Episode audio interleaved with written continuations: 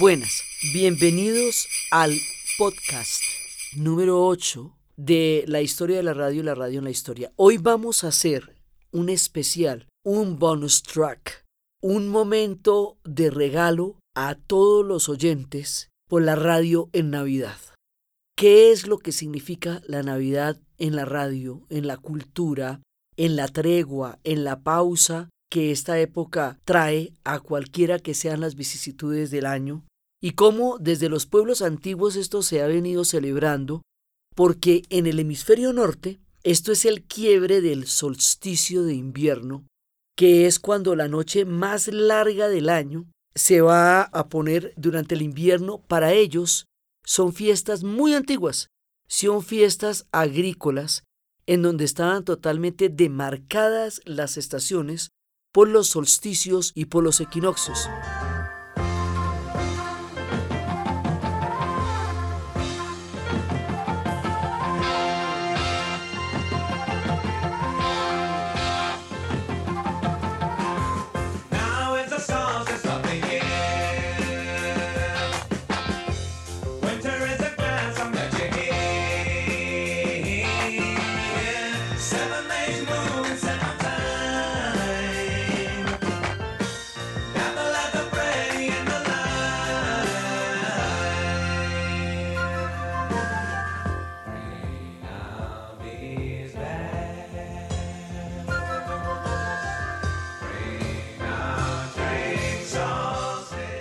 Son fiestas de, digamos, que tienen orígenes que se remontan a tiempos muy antiguos.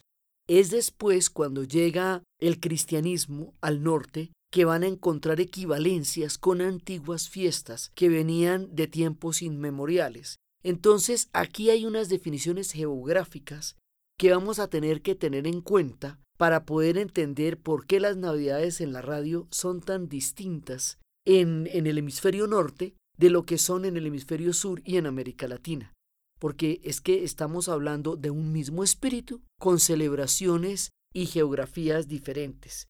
Entonces, dentro de nuestra historia de la radio, la primera transmisión radiofónica completa la habíamos contado en su momento, la realizó Reginald Aubrey Fassenden en la noche del 24 de diciembre de 1906.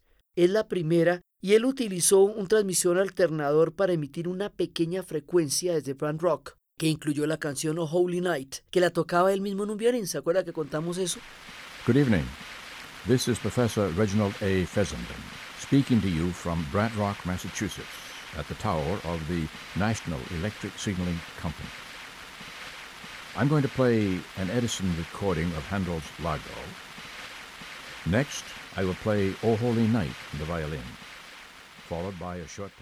Y leyó un eh, pasaje de la Biblia, un capítulo de Lucas 2. Y esa fue la primera, la primera emisión. O sea que desde los puros orígenes tenemos este como uno de los temas dentro de los cuales queda registrada eh, la radio en la Navidad. Entonces, en cada uno de estos lugares significan cosas, eh, las celebraciones son diferentes, pero como les digo, hablamos de un mismo espíritu en el hemisferio norte y sobre todo dada la enorme importancia durante tanto tiempo de la figura de la reina en el imperio británico, teniendo en cuenta que a comienzos del siglo XX una de cada cinco personas era súbdita de la reina Victoria para el momento en que ella murió.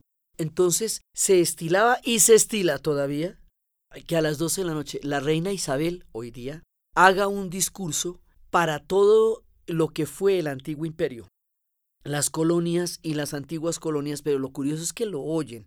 Para ellos es sumamente importante.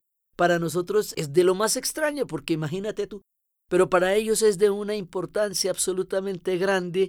Parte de lo que marca a las doce es escuchar el discurso de la reina. También el rey de España hace su discurso en España en Navidad y, eso también tiene una, una, importancia porque tiene que ver con la, digamos, con, con los remanentes históricos de, la, de los pueblos que fueron imperios en un determinado momento. Entonces, en el mundo sajón, la Navidad va a tener unas connotaciones particulares porque en un principio, y eso lo vamos a ver cuando ya estemos mucho en América Latina, la Navidad tenía una celebración que era la misma Navidad que venía de Grecho, de San Francisco de Asís, que fue la reproducción del pesebre cuando Francisco de Asís había llegado totalmente con el corazón roto de haber visto la barbaridad de las cruzadas, y de pronto él vio un natalicio en Belén y quiso reproducir el natalicio en Grecho, Italia, en 1223, porque era la manera de, de él recuperar lo que consideraba que era el espíritu, que era lo más importante de la Navidad, que era el nacimiento del niño Dios como una manera de, de recuperar el mensaje del amor cuando todo se había visto distorsionado por una guerra tan terrible como la Cruzada. Y ahí es cuando él reproduce el pesebre y dicen que el pesebre cobró vida y que ahí empieza la leyenda y a través de Grecho va a llegar a Nápoles.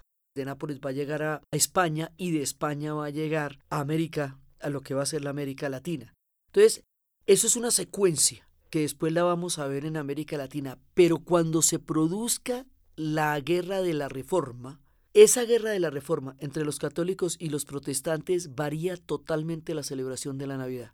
Porque al no quedar la Virgen incluida en la celebración de Navidad de los protestantes, todo el motivo de celebración y de canto va a ser a la geografía de la Navidad, va a ser al invierno, a los larguísimos meses de oscuridad, al frío tan impresionante de temperaturas enormemente bajas que tiene esta gente. Entonces para ellos va a quedar es como en las antiguas fiestas de los tiempos inmemoriales, cuando tenía mucho que ver con los puntos en que se partían las estaciones. Entonces dicen que San Bonifacio en Alemania, que fue donde se dio la reforma, había hecho el milagro de talar un árbol y hacerlos renacer inmediatamente después para salvar a un niño que iba a ser sacrificado a los elfos. Entonces que a partir de ahí el árbol se va a volver el icono de la celebración en Alemania.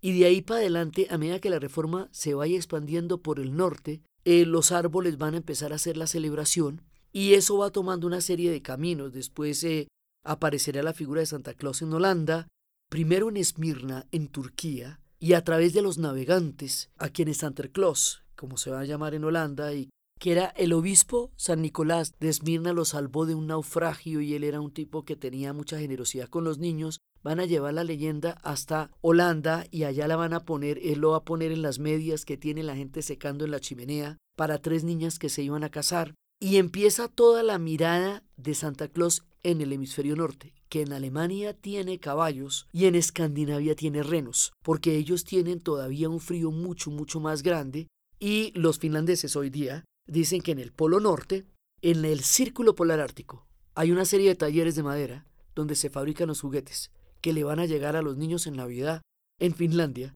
Y en esos hemisferios la Navidad se traduce en una celebración muy grande porque hay que iluminar una oscuridad profunda que la que ellos tienen. Entonces es cuando empiezan a darse todos los colores, el rojo y el verde, que significa la llegada de la primavera, y toda la simbología nórdica es una simbología que tiene que ver con las antiguas fiestas de las cosechas y tiene que ver con la Navidad misma, con la nieve, con la manera como la nieve cae, con las campanas de Navidad, con toda esta celebración. Y eso va a diferenciar, digamos, la simbología lo que nosotros llamamos los villancicos. De estos cantos, que eran los cantos de la villa, de ahí viene villancicos, que al principio eran populares, que luego pasaron a las iglesias, de las iglesias pasaron a ser música navideña y los niños lo reproducirán en todas partes.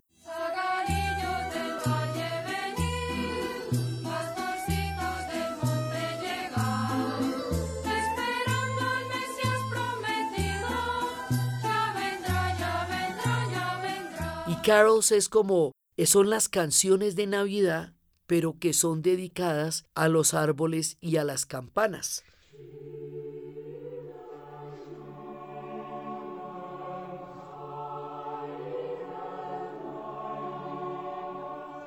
Y dentro de todo esto hay un momento icónico en la historia de la Navidad en la radio, que es cuando Bing Crosby va a hacerle un canto a la Blanca Navidad, a White Christmas. Es importantísimo ese momento radial porque ahí, en 1945, había terminado la Segunda Guerra Mundial.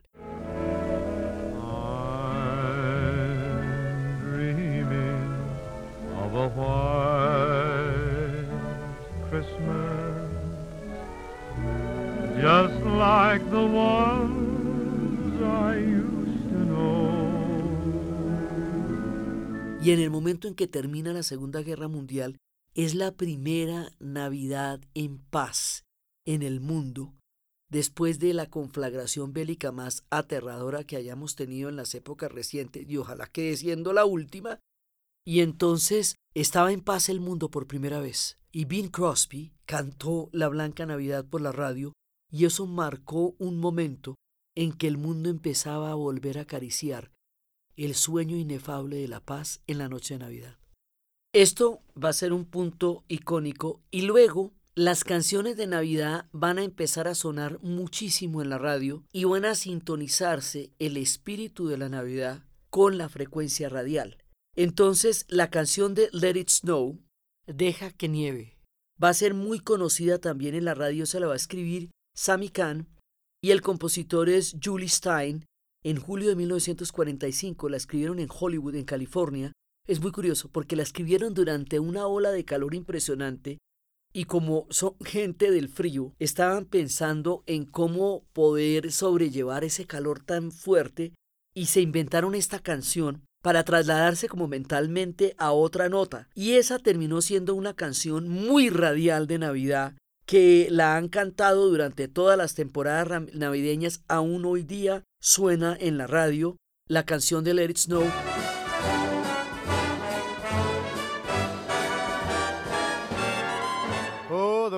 outside is frightful, but the fire is so delightful. Since we've no place to go, La Navidad es también un hecho radial, quiere decir que cuando uno escucha las canciones de Navidad o los jingles de Navidad, uno ya queda, ya, de una vez queda sintonizado en Navidad y de una vez ya queda en el espíritu del Adviento, que es toda la época de diciembre, que es donde el corazón se prepara para hacer la tregua del amor, para hacer la tregua del encuentro, para hacer la tregua de la calidez, que es lo que significa la Navidad. Entonces, en este especial nosotros vamos a ver cómo ese espíritu, en diferentes geografías, se expresa de formas distintas, pero trae el mismo contenido, que es la celebración, el encuentro. En las Navidades del Norte es muy importante eh, toda esta celebración del frío ellos van a durar encerrados mucho, mucho, mucho tiempo.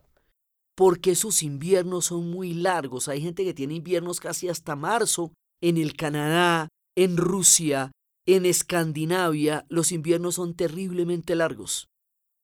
Entonces, la Navidad tiene un contenido íntimo, tiene un contenido de celebración familiar, de estar todos en casa, de estar eh, haciendo cenas particulares. Eh, curiosamente, en Dinamarca hacen arroz con leche y le ponen una mermelada roja encima. A nosotros pensamos que eso es tan nuestro, eso es una fiesta danesa también. En Islandia hay 13 diferentes, eh, digamos, espíritus de la Navidad que son traviesos. Hay uno que es el que, el que lame las cucharas y hay otro que es el que golpea las puertas para, para producir portazos y son una serie, digamos, de espíritus traviesos en tierras de gnomos, de duendes, de trolls, donde han existido criaturas durante mucho tiempo y se incorporan a la celebración de la Navidad. Entonces, en el mundo nórdico esto tiene una gran cantidad de, digamos, de arandelas para poder celebrar en tiempos de frío y de oscuridad eh, una alegría, porque ellos tienen que pasar mucho tiempo guardados. Entonces, por eso siempre está la imagen de la nieve, eh, está la imagen de las campanas siempre, porque en Estados Unidos, por ejemplo, la Navidad va a ser radial siempre a partir de los jingle bells. El jingle de Navidad de, la, las canciones de Navidad va a ser la más popular de todas las tonadas. Esa se universalizó, es importante para ellos, pero se globalizó y en todo el mundo queda identificada como las campanas de Navidad.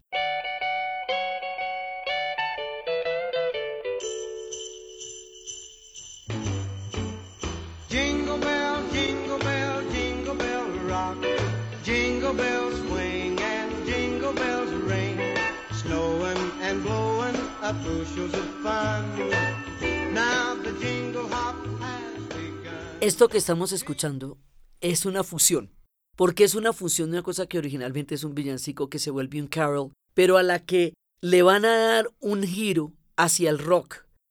Y no es la que escuchamos tradicionalmente, sino es un rock del Jingle Bells.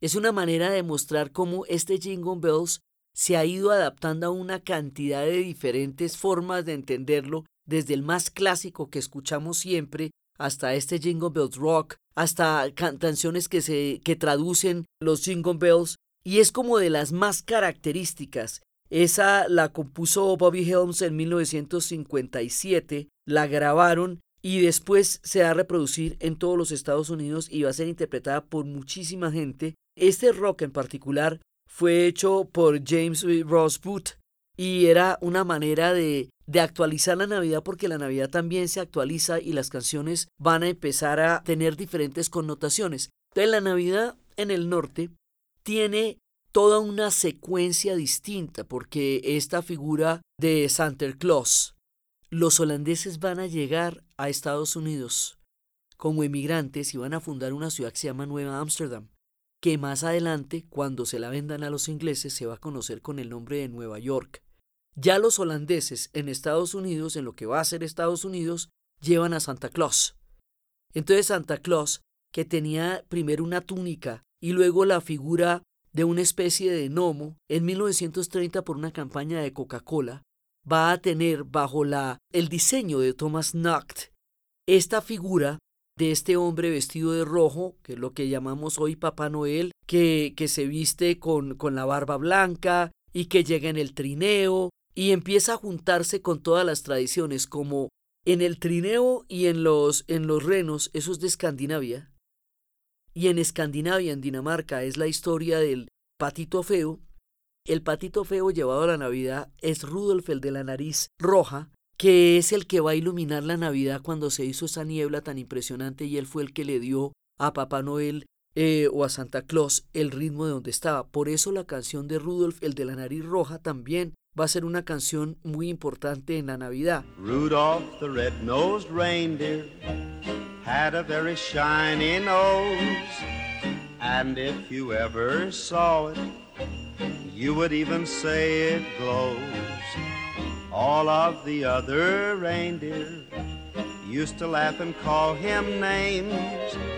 They never let poor Rudolph Entonces se fusiona con todas las tradiciones nórdicas, llega a los Estados Unidos Santa Claus en los centros comerciales. Por un lado, por el otro lado, pues están todas las celebraciones del árbol y todas las celebraciones de lo que va a ser el frío de la Navidad. Y en Inglaterra, que la Navidad estuvo primero prohibida y luego poco a poco fue saliendo prohibida en la época de Oliverio Cromwell porque Oliver Cromwell era un personaje puritano extremo absolutamente un fundamentalista, digamos, desde el punto de vista religioso. Desde el punto de vista político era un tipo que creó el Parlamento súper clave, pero desde el punto de vista religioso era un man bastante severo y áspero.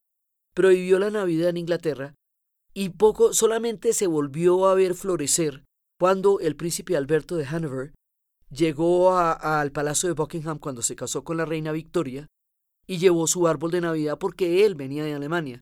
Y los alemanes tienen el árbol de Navidad y un punto fundamental que revivió la Navidad en el hemisferio, particularmente en Inglaterra, es que ahorita se acaban de cumplir 175 años de cuando Charles Dickens escribió el cuento de Navidad, que en inglés se llama Christmas Carol. Es como si fuera esta canción, es una canción de Navidad. Nosotros lo conocemos como el cuento de Navidad, pero es una canción de Navidad y es la famosa historia de Ebenezer Scrooge, el hombre que no creía en la Navidad y que era cruel y miserable y durante la noche se le aparecen tres fantasmas, las Navidades del pasado, las Navidades del presente, las Navidades del futuro, y le muestran el destino terrible de la soledad y la falta de amor en su vida.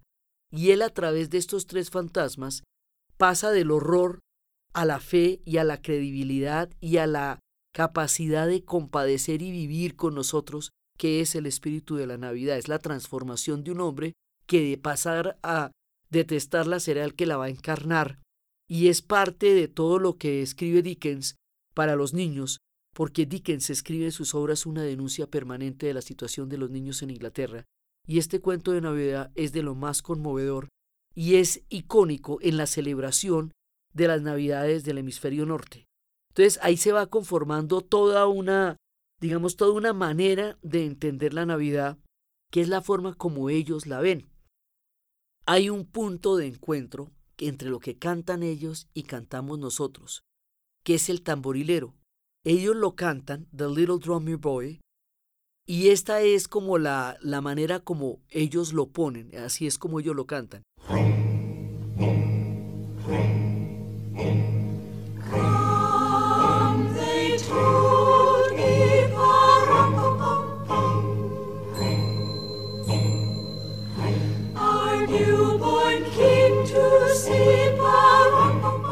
Esta canción, que la compuso Catherine Kenneth Davis en 1941, fue grabada por primera vez por los Trap Singers.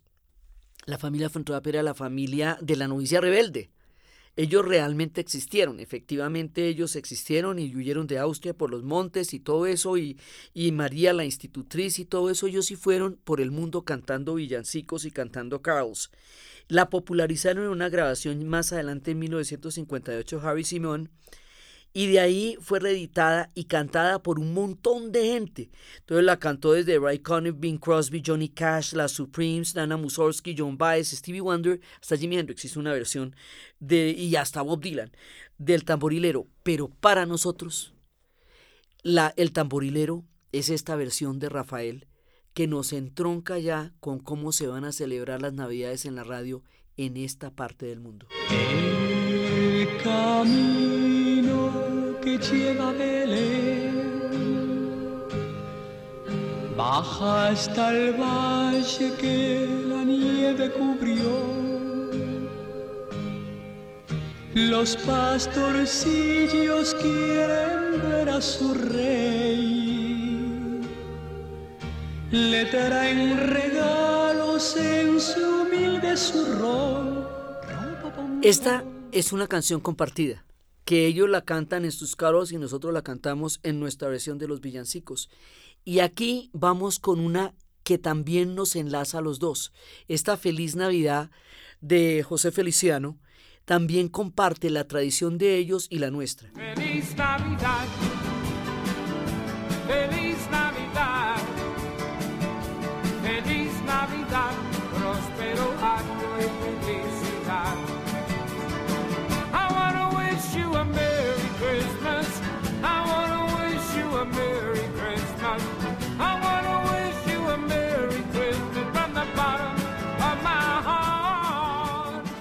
Bueno, eso es como lo celebran ellos, porque tienen esas condiciones geográficas tan severas y tienen que alegrar oscuridades, inviernos y fríos. Pero para nosotros, en América Latina, la Navidad es otra cosa. Primero porque nosotros tenemos unos solazos impresionantes.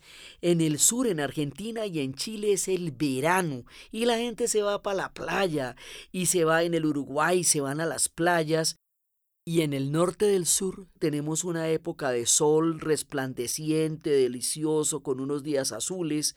Entonces nosotros lo que estamos es en una jugada diferente, con el mismo espíritu en una jugada diferente. Para nosotros, la Navidad es una celebración de fiesta, de familia, de parranda. Miren la diferencia entre estas canciones que son un poco digamos, un poco lánguidas, eh, un poco melancólicas, alegres sí, pero son melancólicas de estas geografías del frío a lo que es una Navidad para Héctor Lavoe y Willy Colón. Escuchemos.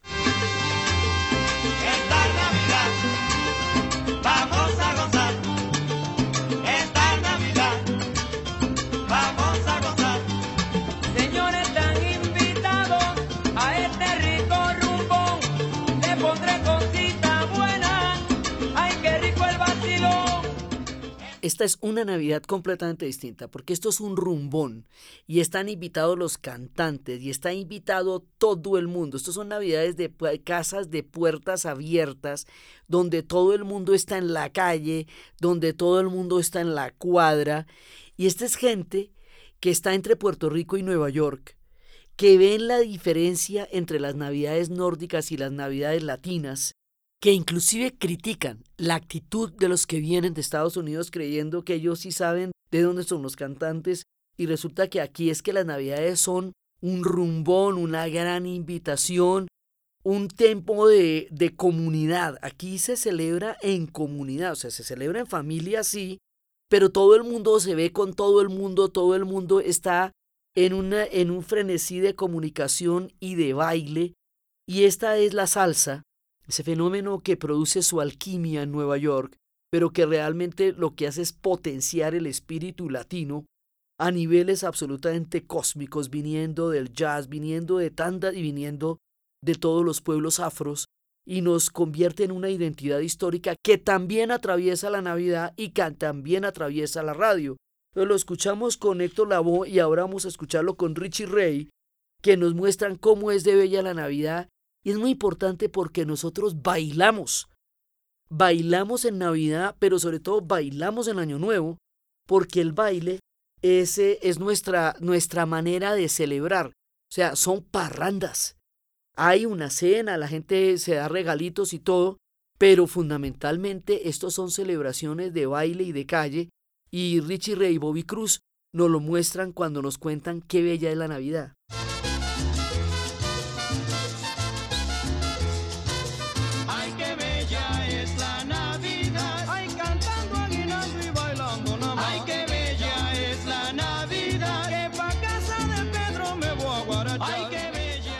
Aquí Richie Ray y Bobby Cruz nos hablan de una Navidad espiritual, pero de familia, de los Reyes Magos, porque los que les digo se parten de celebraciones. Entonces, entre nosotros es la Virgen, son los pastorcitos, son los Reyes Magos, es el pesebre, es todo lo que significa el pesebre, que además es, es un acto geográfico. Cada pesebre es de acuerdo con lo que usted ve por la ventana. Y para nosotros es muy importante la radio Navidad, porque ¿qué es lo que hacemos nosotros? Prender la radio para que suenen todas las canciones de Navidad. Y eso desde el principio nosotros tenemos una cantidad de cosas, ¿no? Porque tenemos los aguinaldos, tenemos las novenas en el caso colombiano. La novena en Colombia son una serie de rezos y cantos que son desde el 16 de diciembre hasta el 24, en donde se reúnen en todas las casas, se escuchan y se cantan villancicos, se reza la novena que, que la, la vertida la Madre Ignacia escribió en el siglo XIX que tiene un mensaje, un, eh, un lenguaje sumamente rebuscado porque es del siglo XIX, se cantan con los villancicos. Y eso es sumamente importante, esa celebración, así como en México se celebran las posadas, yendo los niños de casa en casa y no les abren la puerta donde no es la posada y les dicen que son niños molestos hasta que lleguen al lugar donde es la posada que los están esperando con dulces para nosotros ha empezado desde la fiesta de las velitas en Colombia, que tiene los antiguos eh, eh, tiempos de los bonfires celtas, de los Hanukkahs, pero aquí llegaron por la vida de Roma y por la vida de las celebraciones católicas de parte de España, que tenían toda una connotación alrededor de las luces de Navidad. Para nosotros la Navidad son las velitas. Entonces, desde ahí en adelante, todo el tiempo se está escuchando la radio en cada una de estas celebraciones porque es en la radio donde programan todas las canciones de Navidad. Entonces, es nuestra manera de sentir que la Navidad ya está entre nosotros. Empiezan por los jingles. Hay un momento, digamos, jingles que han sido eh, icónicos, o sea, que llevan pues, probablemente más de 50 años sonando y que involucran que la Navidad ha llegado. Entre nosotros hay dos emisoras tradicionales cuyos jingles siempre han sido indicadores de Navidad. Una era la de, pues ha sido la de Caracol y la otra la de RCN, que en el capítulo pasado estábamos viendo que se, que se crearon hace 70 años. Esos jingles son para nosotros un indicador de la Navidad.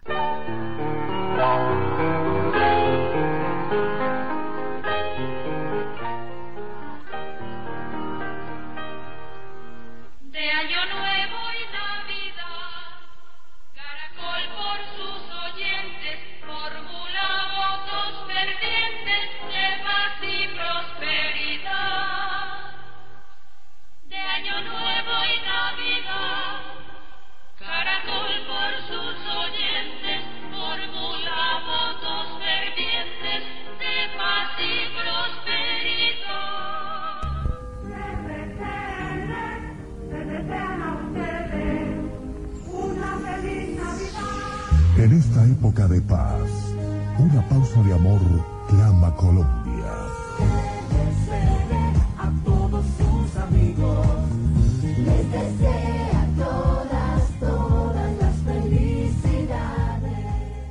Los jingles de la radio, lo mismo que esa Feliz Navidad de José Feliciano, que eso también suena en la radio. Entonces, toda la radio se va poniendo en modo Navidad. Se ponen los jingles de las emisoras tradicionales que van anunciando la llegada de la Navidad. Se pone, se transmiten los villancicos en la, en la Navidad, digamos, a través de la radio, y todas las celebraciones se van uniendo, tanto las celebraciones nórdicas como las celebraciones del trópico, para hacer eco al espíritu de Navidad a través de la radio. Entre nosotros hay una Navidad maravillosa dentro de nuestros compositores, que es la de José Barrios, que es la Navidad Negra. La Navidad en el mundo afro es muy poderosa, porque es el mundo de los alabaos, es el mundo de todas estas canciones, es nuestra propia secuencia que en Estados Unidos llevaría al blues y entre nosotros lleva a los alabaos y a los grandes cantos afros que determinan la mayor parte de la música que nosotros amamos y queremos, que viene de toda esta vertiente afro, y de ahí viene la Navidad Negra, que es absolutamente entrañable entre nosotros. El pescador de mi tierra, el pescador de mi tierra, el pescador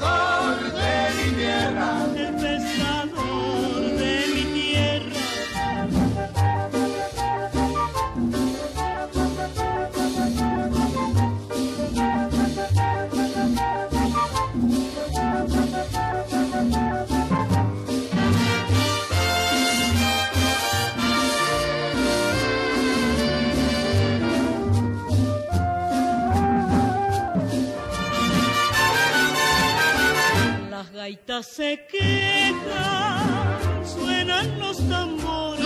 Las gaitas se quejan, suenan los tambores. En la noche buena de los pescadores. En la noche Esto nos habla de otros paisajes, ¿no? Es de la gaita que se queja, que suenan los tambores, es la playa blanca, es la arena caliente, son los pescadores, estamos en otra geografía aquí. Y José Barros, tan querido y tan entrañable para nosotros, también tiene otra canción que es completamente icónica en la radio, en la Navidad, en nuestros países. Y en Colombia no puede faltar de ninguna manera, es el arbolito de Navidad.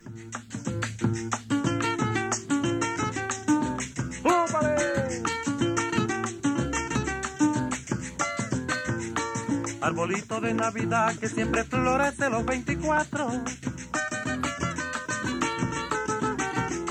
No le vayas a dar juguete a mi cariñito que es un ingrato. Arbolito de Navidad que siempre florece los 24. No le vayas a dar juguete a mi cariñito que es un ingrato. El año Y resulta que hay canciones que nosotros creemos que son solamente nuestras y nos han conectado con todas partes. Eh, Crescencio Salcedo, uno de nuestros grandes, él es el que compone la canción del año viejo, que agradece el haber tenido todas las buenas cosas que les trajo el año viejo, una buena suegra, una burra. Sí, esta es absolutamente icónica y es muy importante. Esta canción, tan nuestra, tan completamente nuestra, que nosotros los colombianos sentimos que nos la inventamos y solo la cantamos nosotros. No, esta canción es famosísima, famosísima en México y en Centroamérica. Y en México y en Centroamérica, el mexicano Tony Camargo hizo la interpretación más famosa y esta canción nos une a todos en un sentimiento que cada uno siente suyo y que en realidad compartimos de una manera increíble que es el año viejo. Para nosotros es seña inequívoca de que estamos en diciembre.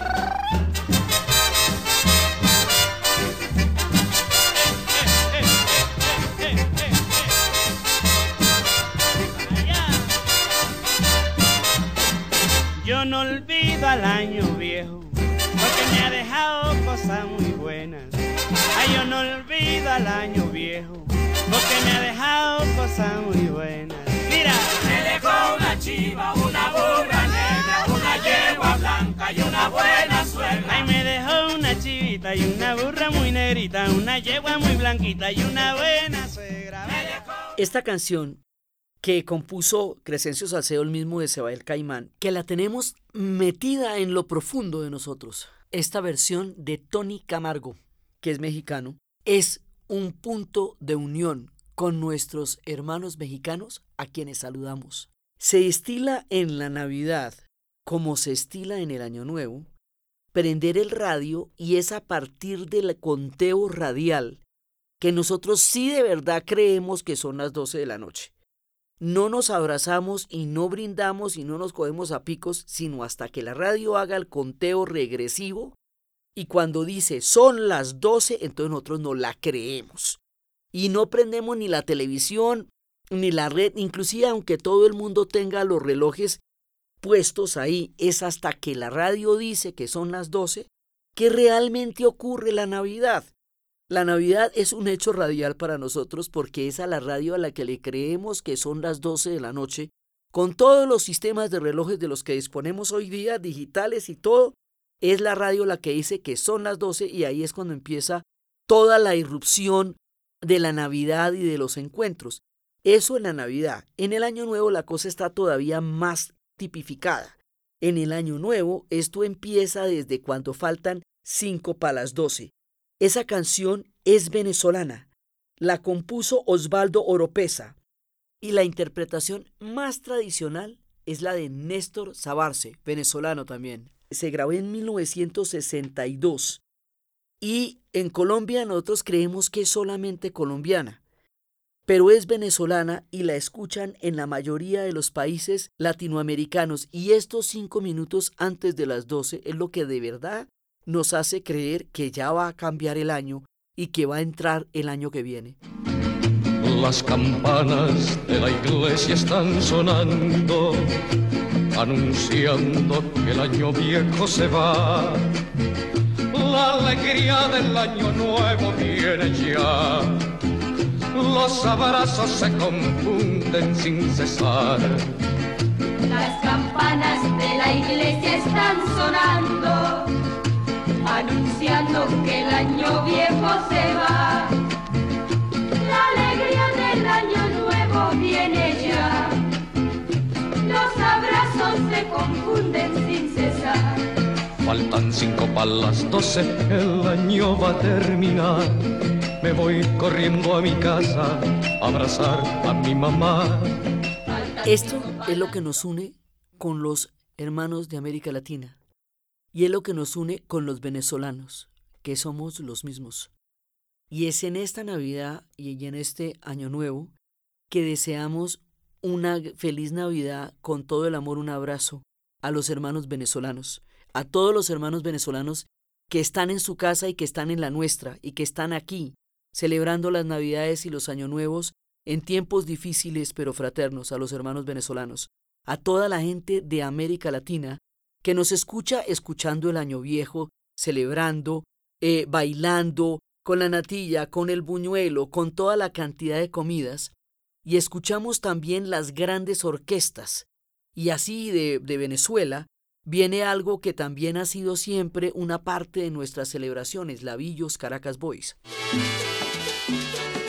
Lavillos Caracas pide al Dios del cielo que todos pasemos feliz año nuevo y cantemos todos con el corazón, comiendo ayaquitas y tomando ron.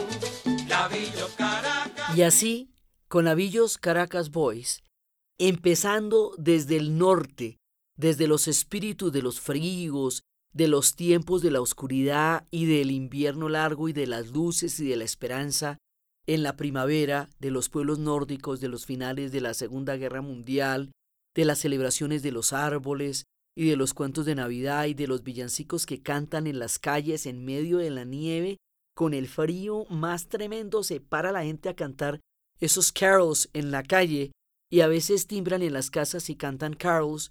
Desde ahí a estos espíritus tropicales y festivos y alegres de la salsa, de toda esa cantidad de comida, de festividades. Todo el mes se pasa en festividades de un lado para el otro. Todo el mundo hace novena, se va a la novena que cada uno hace. Cada uno busca y hace los grandes almuerzos, el almuerzo de Navidad, las novenas. Todo el tiempo en la radio se están celebrando las diferentes formas de la Navidad hasta que lleguen los programas que a las 12 de la noche nos van a emitir. La confirmación de que la Navidad y el Año Nuevo ha llegado.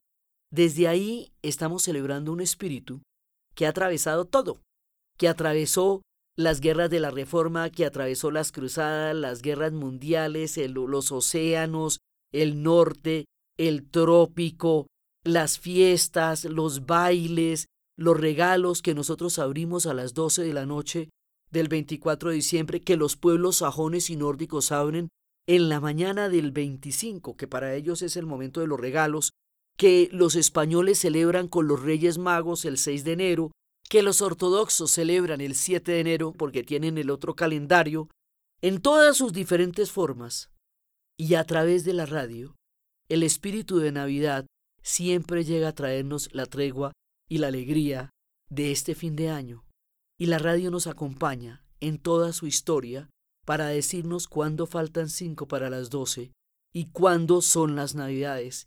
Y es aquí, desde este momento de las Navidades en la radio, que les deseamos a todos ustedes en todos los rincones que estén, en los fríos y en los calores, en las fiestas y en las chimeneas, a través de la radio y a través de este hermoso espíritu, una feliz Navidad y un año nuevo maravilloso para todos ustedes donde quiera que se encuentren.